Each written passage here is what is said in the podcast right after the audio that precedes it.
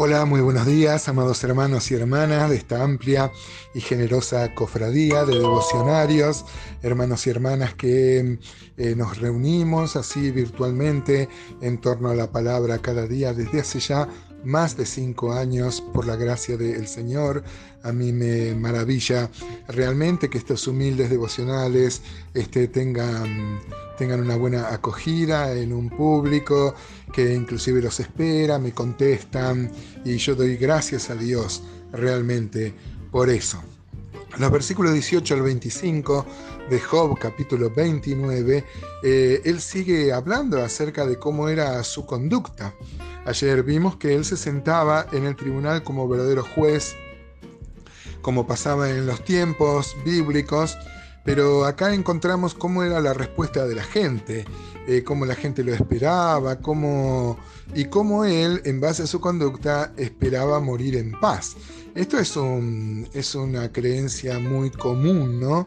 Uno cree que mm, eh, la persona justa, por ser justa, va a tener una muerte en paz, pero nosotros hemos visto que la realidad muchas veces contradice esto y hemos encontrado a gente muy malvada que ha muerto en paz y gente muy piadosa que ha muerto de manera violenta en las persecuciones. Eh, nosotros a través de este libro hemos aprendido que eh, todo lo que le ha pasado a Job desafía lo que es el pensamiento natural. Confiamos más bien, lo que reafirma todo el libro, la soberanía de Dios. Dios actúa como a Él le parece, como Él cree mejor y nosotros debemos descansar que Dios está obrando su perfecta voluntad. Fíjese el versículo 18, entonces de Job 29 dice, decía yo, en mi nido moriré y como arena multiplicaré mis días. La figura de el nido habla de la seguridad, ¿no? Como los polluelos. Es hermosa esta figura, esta metáfora.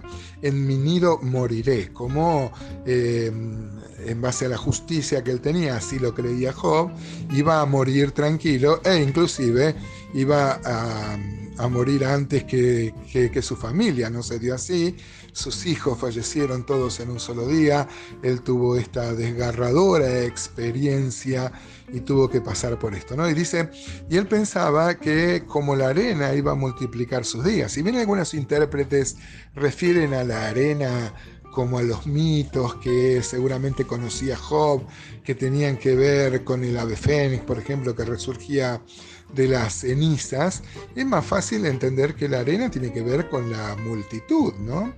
Este, ¿Se acuerdan que Dios le prometió a Abraham que su descendencia iba a ser como la arena del mar? La cantidad de personas, ¿no? Acá Job está pensando en que eh, sus días iban a ser tantos como, como granitos de arena hay al costado de, las, de, los, de los ríos y del, y del, océano. ¿no? Dice el versículo 19, mi raíz estaba abierta junto a las aguas y en mis ramas permanece el rocío. Mi honra se renovaba en mí y mi arco se fortalecía en mi mano.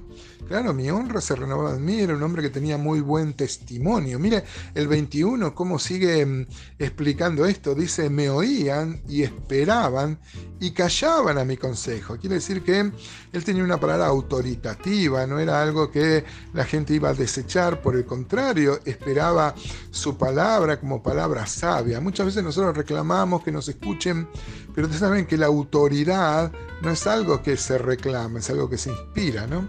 Alguien ha dicho que la verdadera autoridad es como el dinero, ¿no? Se puede pedir, pero es mejor ganárselo, ¿no? Así que encontramos que Job era así, era reconocido en su entorno como un hombre justo. Nosotros, hermanos, ¿qué les parece? La gente puede decir de nosotros las mismas cosas que se decían de Job, que tenemos palabras sabias, o generalmente hablamos este, palabras huecas. Eh, la palabra de Dios es muy enfática en esto, diciendo que nosotros no debemos hablar palabras vanas, sino la necesaria para la sabia edificación, dice la Biblia. Mire el versículo 23, dice, me esperaban como a la lluvia y abrían su boca como la lluvia tardía.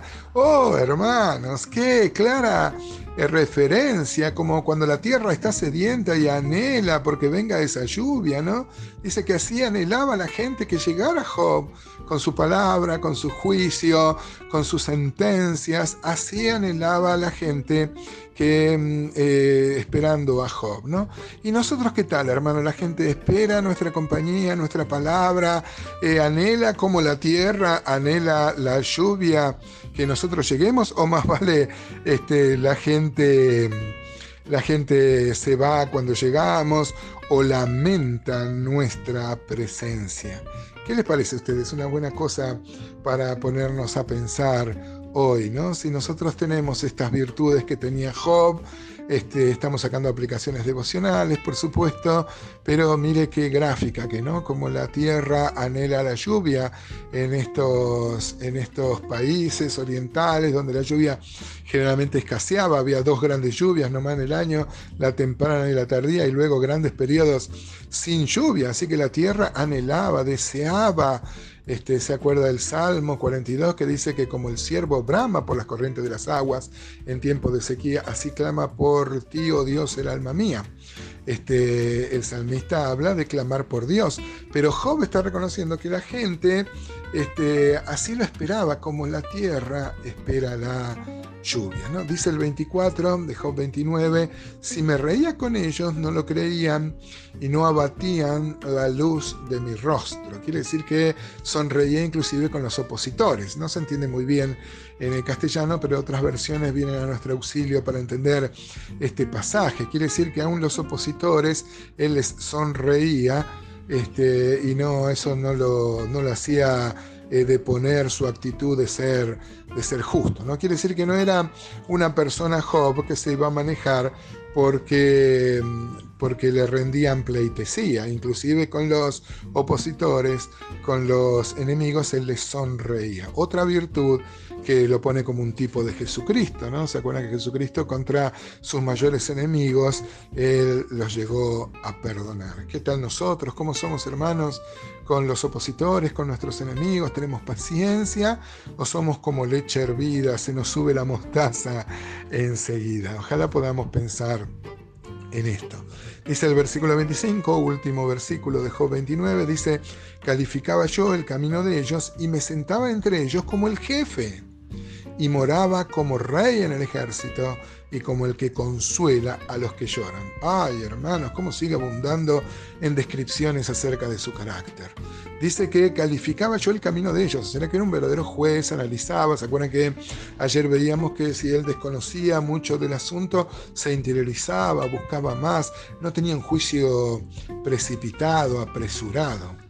Dice, calificaba, yo investigaba el camino de ellos. Me sentaba entre ellos como el jefe, hablando de la autoridad que tenía. ¿no? La gente reconocía que la prosperidad que tenía también era fruto de su, de su justicia, como se cree naturalmente, no porque verdaderamente sea así. Y moraba como rey en el ejército y como el que consuela a los que Ojalá, hermanos, algunos de estos atributos puedan estar en nuestro currículum vitae, que la gente pueda decir eh, de nosotros que somos consoladores. El Señor Jesús, cuando estableció eh, la constitución del reino, dijo que bienaventurados los pacificadores, ¿no? Este, porque ellos eh, traen la paz y ellos son verdaderamente hijos de Dios.